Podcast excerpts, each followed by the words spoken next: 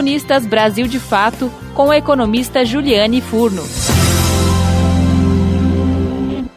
O aumento do preço da carne tem sido um tema recorrente dos noticiários brasileiros. Não somente a carne vermelha, mas a sua substituição por outras fontes de proteína, frango, porco e até o ovo, também aumentaram de preço. Isso porque o preço dessas mercadorias funciona nas leis econômicas das sociedades de mercado, a tão falada lei da oferta e da procura. Assim, as pessoas não conseguem comprar carne vermelha porque ela está mais cara. Dessa forma, ao recorrerem às carnes mais baratas, elas elevam a demanda por esses produtos, o que os torna mais caro.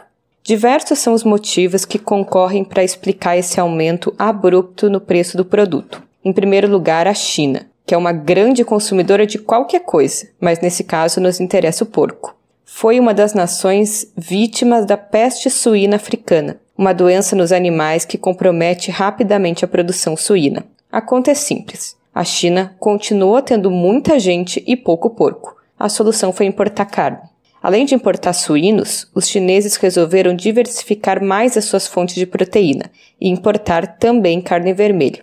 Três são os maiores exportadores de carne vermelha do mundo: os Estados Unidos, com quem a China está em uma guerra comercial que coloca fortes taxações sobre seus produtos, a Austrália, que enfrenta uma grave seca e teve sua produção comprometida, e o Brasil, que tem bastante carne e o melhor, está passando por uma forte instabilidade cambial, com uma moeda bem desvalorizada frente ao dólar.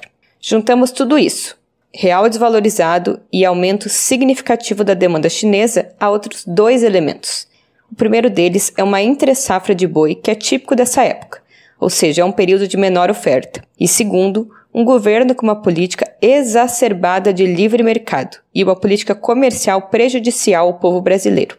Enquanto o aumento da demanda chinesa é um fator conjuntural, a nossa instabilidade cambial, que deixou o dólar chegar a essa altura, é fruto de um liberalismo exacerbado que acredita somente ao mercado o comportamento da taxa de câmbio, além de uma política criminosa de venda das nossas reservas de dólar no mercado interno comprometendo ainda mais a estabilidade da nossa moeda. O dólar nesse patamar é bom apenas para os produtores rurais.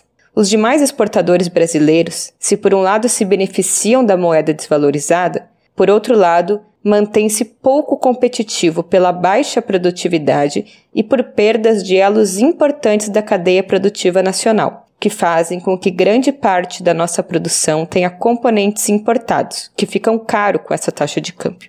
Segundo João Martins, da Confederação Nacional da Indústria, não vamos retomar o preço de anos atrás. Vamos ajustar o valor de mercado.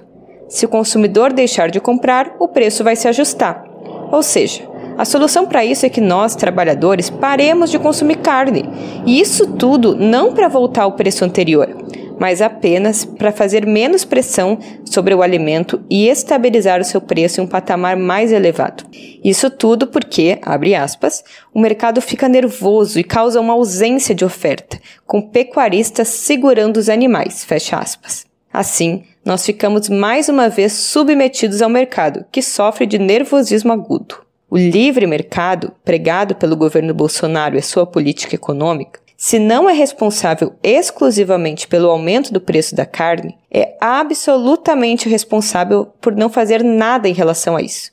É inadmissível que a nossa produção interna de gado esteja indo para fora, enquanto aqui os preços se elevam. Se a solução não for tão radical quanto um tabelamento do preço da carne, que pelo menos houvesse uma taxação sobre essas exportações, em função da moeda desvalorizada e que essa renda servisse para subsidiar o nosso consumo interno.